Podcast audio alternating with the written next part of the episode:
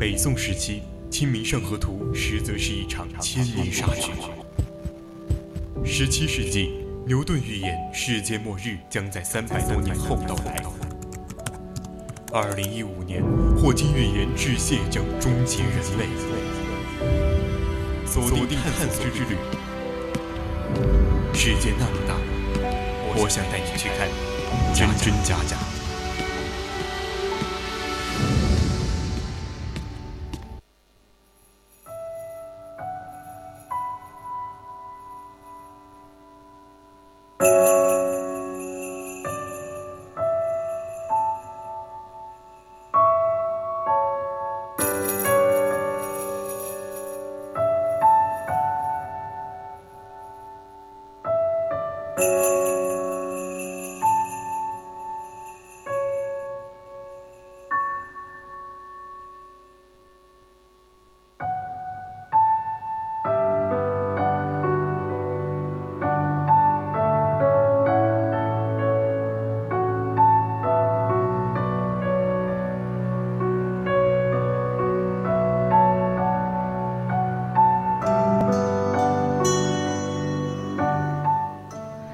青春调频与您共享，亲爱的听众朋友们，大家好，我是主播肖思雨，欢迎您继续收听 VOC 广播电台为您直播的百科探秘之探索之旅。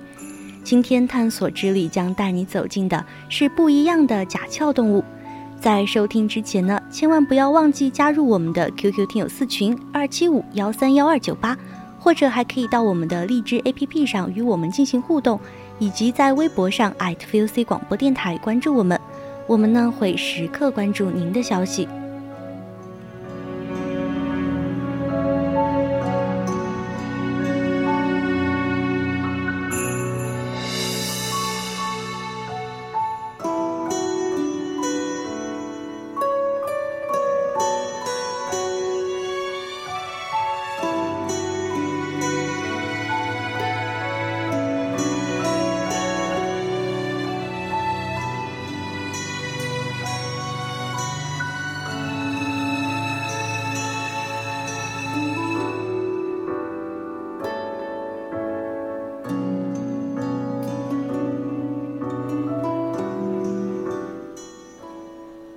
甲壳动物是节肢动物门中的一纲，其体表都有一层几丁质外壳，称为甲壳。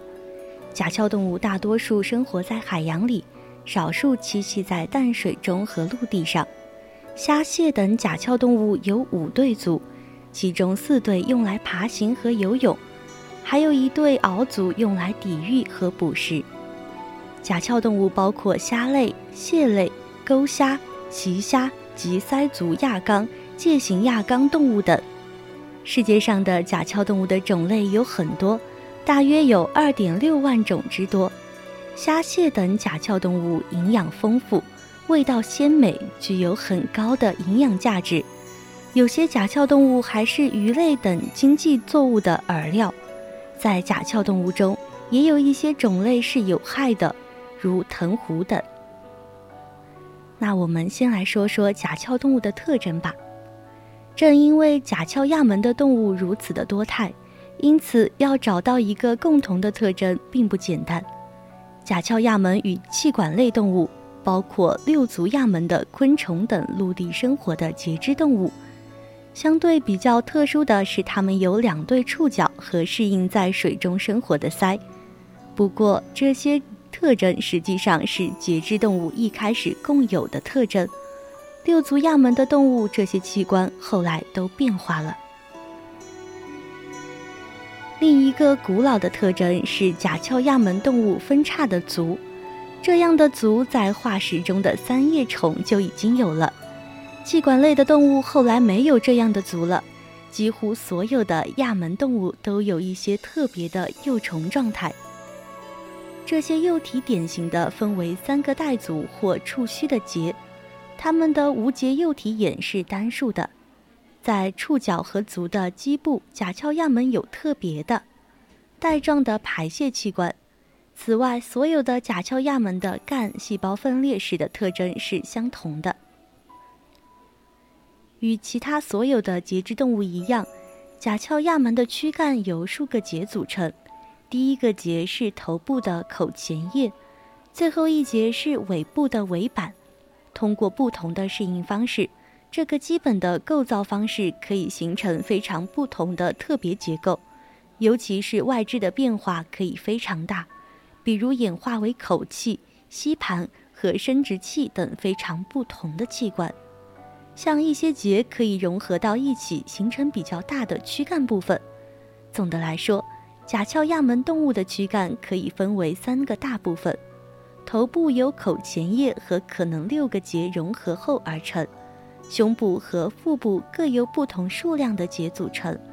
胸部和腹部的区分主要由外肢的组合来体现。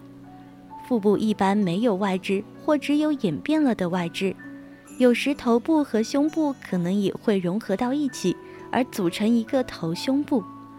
甲壳亚门的繁殖方式也有很多种，最简单的就是有将精子和卵子放到水中进行外部受精，但也有通过演变的外肢进行体内受精的，甚至有一些寄生的甲壳亚门动物的雄性退化而栖居在雌性的生殖器内的。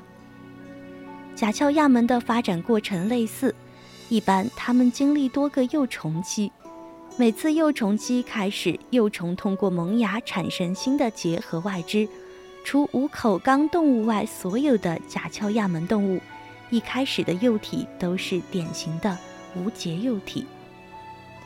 有些动物在卵内度过这个幼体期，此后不同纲的动物发展出不同的幼体。有些甲壳亚门经过变化，有些不变化成虫。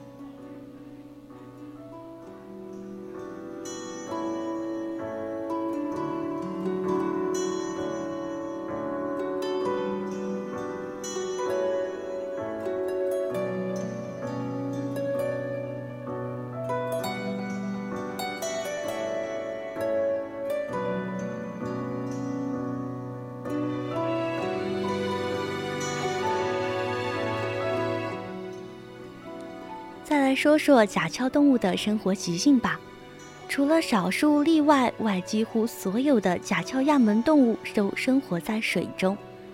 在海洋和淡水水系中，所有的生态系统都有甲壳亚门动物的存在。少数物种生活在陆地上，比如属于寄居蟹的椰子蟹，但这些动物至少在发展期间要依靠水。唯一几乎完全在陆地上生活的甲壳亚门动物是等足目的动物。在水中，甲壳亚门生活在所有的生态环境中，许多物种构成远洋区的浮游生物，其他生活在水底、岩隙、珊瑚礁上或潮汐地带。在北冰洋和南极洲的冰层下面，也有许多甲壳亚门动物生存。它们构成当地食物链的最下级，在大洋底的浮泉附近也有甲壳亚门生活的痕迹。有些甲壳亚门动物寄生于鱼，其他甲壳亚门动物或甚至于脊椎动物的体内。如同其他节肢动物一样，甲壳亚门的进化过程还不是很清楚。这个不清楚的主要原因在于它们的甲壳比较难保存为化石。最早的化石门类出现于寒武纪，今天发现的有介型亚纲和软甲亚纲动物的化石，最早的甲壳亚门动物有可能类似于今天生活在盐水洞穴中的江足纲，但它们没有留下化石。鳃足纲出现于盆泥期，曼足亚纲出现于滞留期，尤其介型亚纲动物的甲壳常常在沉积岩中出现。因此，它是重要的指针化石。从它们出现来就可以判断它们是浮游动物的重要组成部分。在化石中还常常出现有藤壶。再来说说它们的分类吧。一般甲壳亚门动物与气管类动物被看作是姊妹群。一些学者啊还认为，昆虫和蜈蚣是甲壳亚门内的动物。这个意见的由来在于对这些动物的胚胎发展的讨论。通过分子遗传学的研究和对精子结构的研究，今天普遍认同，过去属于独立的门口五口门纲也属于甲壳亚门。甲壳亚门内部的分类和亲属关系还不是很清楚，而且争论很大。数年中新的发现和研究使这个领域动荡非常之大。比如说，过去的棱角被分为多个目等等。大多数专家将甲壳亚门分为五个纲，但对鳃足纲和甲壳纲的争议还是很大的。许多学者认为。甲壳纲实际上是收集了所有无法分到其他四个纲中的动物，实际上并不是一个真正的纲。甲壳动物长期以来被看作是节肢动物门的一纲，近年来的研究认为应从纲提升为总纲，也有人认为应提至亚门或门，各家持有不同的看法。由于资料累积的不足，目前尚无统一的分类方案。下面，鲍尔曼和艾贝尔1982年的分类系统列出了主要类群。这个系统将甲壳动物分为六个纲，采纳了达布尔1956年的意见，将脑足类、鳃尾类、慢足类和须虾类合并为鳄足纲，与头虾纲、鳃足纲、桨足纲、介形纲、软甲纲并列为六个纲。这个方案反映了甲壳动物分类研究的新进展，连同1983年伯克斯歇尔和林肯发现的微虾纲，共为七个大纲。头虾纲海参有四属九种，鳃足纲躯干附肢成叶片状，多为淡水种。海足纲很少，如鲁虫等，共约八百二十种。江足纲海参仅一种。微虾纲海参即营养生活有四种。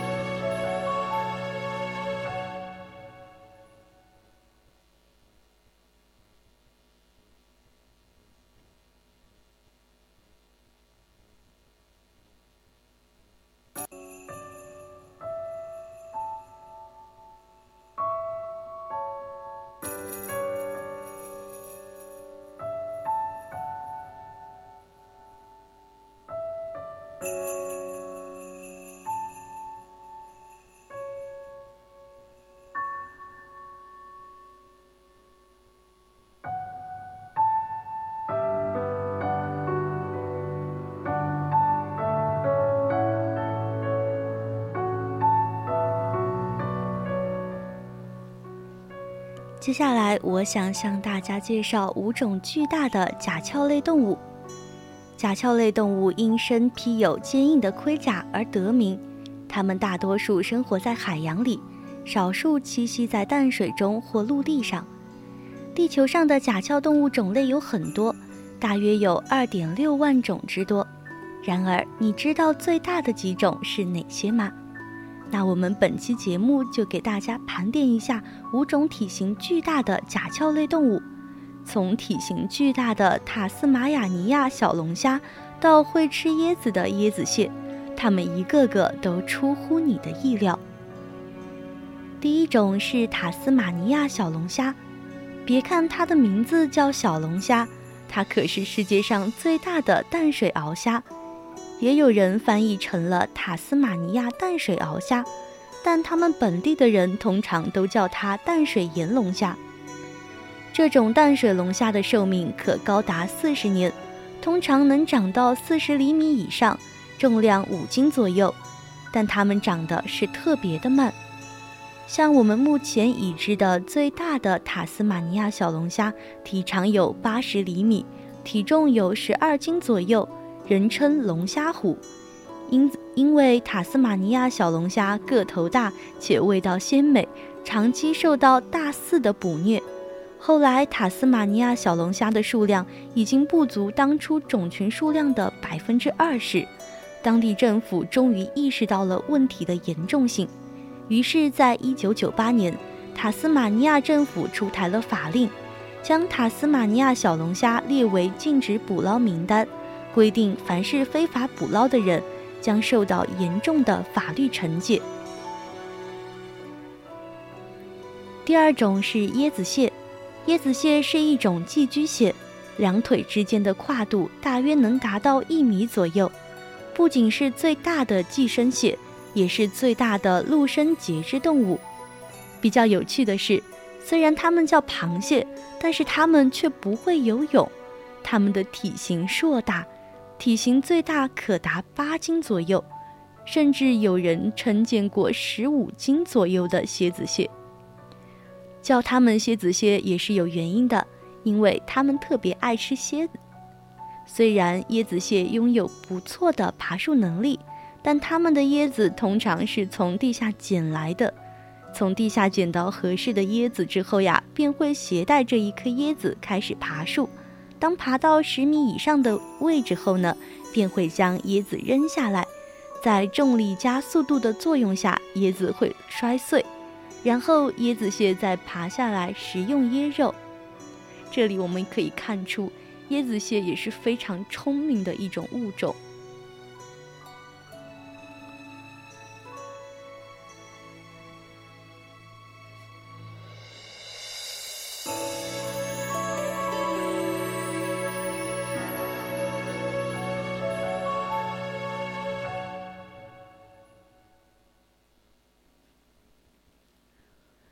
那我们第三种是波士顿龙虾，这种龙虾在市场上有很多种名字，比如缅甸龙虾、美洲龙虾、美国龙虾、加拿大龙虾等等。但其实它们都是一个品种——美洲鳌龙虾。那为什么大家都叫它波士顿龙虾呢？你可能以为这里是主产地，其实不然，缅因州才是它的主产地。虽然美国的波士顿不是龙虾的主产地，但波士顿是美国的海产贸易中心，大量的龙虾在这里交易。当地还有各种各样的海鲜节，餐馆里的厨师们也喜欢叫它波士顿龙虾。久而久之，人们约定俗成叫成了波士顿龙虾。这种龙虾的体长从二十到六十厘米不等，体重从一斤到八斤不等。但根据吉尼斯世界纪录显示，最大的波士顿龙虾重达四十斤，全长从尾部到大螯尖端为一点零六米，可以说是一道非常非常非常大的菜了。第四种呢是皇帝蟹，皇帝蟹中文学名叫巨大拟冰蟹，也叫澳洲巨蟹、石蟹、塔斯马尼亚帝王蟹等等。这种蟹产于澳大利亚塔斯马尼亚群岛，相貌丑陋，体型是蟹类中最为庞大的一种，基本属于巨无霸的级别了。皇帝蟹呢，一般可以长到十六到二十斤，一个成年人想要单手托起它也是相当吃力的。据说在二零一二年的四月份，澳大利亚渔民捕获了一只皇帝蟹，体重有十八斤。并且仍然处于青春发育期，预计它的体重还将增长一倍。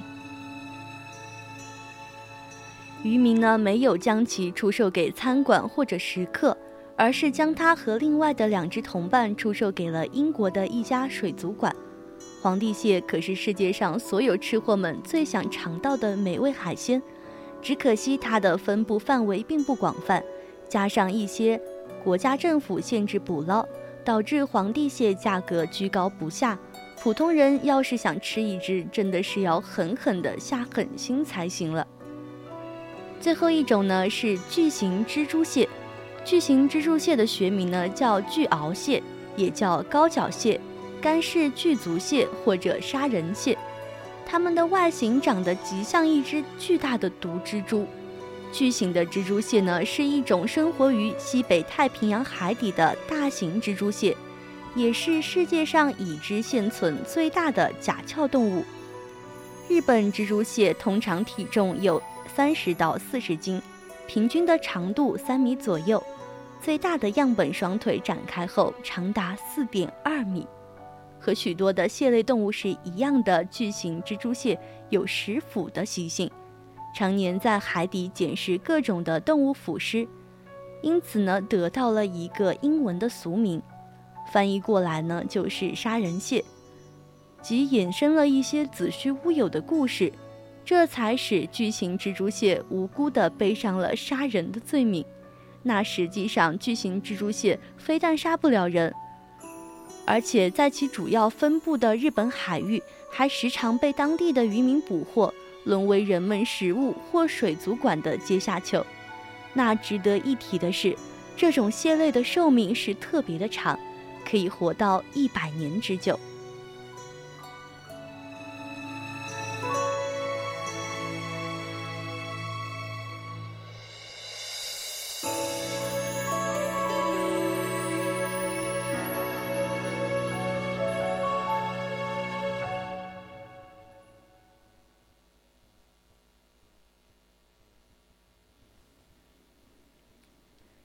海洋和淡水生态系统中。甲壳亚门动物，尤其是小的作为浮游动物的甲壳亚门动物，起了一个非常关键的作用。它们食用水中的浮游植物，由此控制这些植物的生长。在浮游动物中，它们所占的数量比例最大，同时它们也是其他的水中动物直接或间接的食物。人类其实也直接食用一些甲壳亚门动物。比如说虾、螃蟹和龙虾等等，甲壳亚门也被用来净化用水，它们有过滤尘埃、细菌和单细胞生物结合毒质的作用。吸附在船体上的藤壶可以加大船在水中的阻力，带来经济损失。甲壳动物是节肢动物，有坚硬的外壳包裹着身体。甲壳纲动物包括海洋生物，比如说螃蟹、龙虾、小虾、对虾和生活在陆地上的土鳖等等。像许多的甲壳动物营养生活，是海洋浮游生物中占优势的类群。其中以挠足类、端足类、鳞虾类和石足类的毛虾、鹰虾、银虾等最为常见。它们常常大量密集。在表层和深层水体中都具有优势。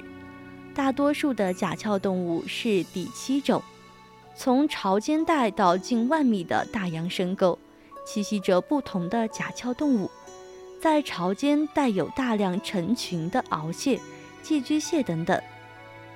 在潮下带和陆架浅底海底并占有优势，有许多虾蟹、虾窟、钩虾、端足虾。猛水类、介形类等，在海洋及大洋深沟底占优势，则是连虫类、异足类和部分端足类。有些种潜居海底泥沙内营生活，如栖居热带红林的沼泽地带的异形海枯虾，洞穴深度可达一米以上。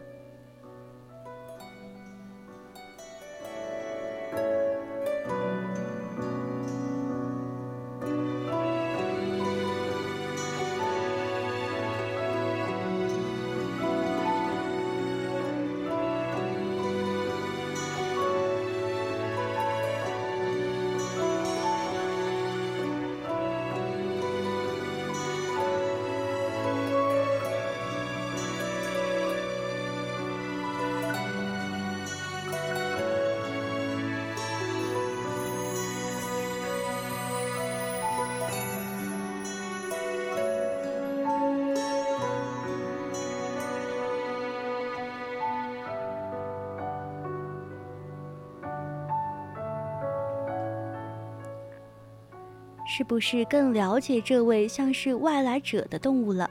更多秘密还等待着你去挖掘。本期文章来源于网络搜索。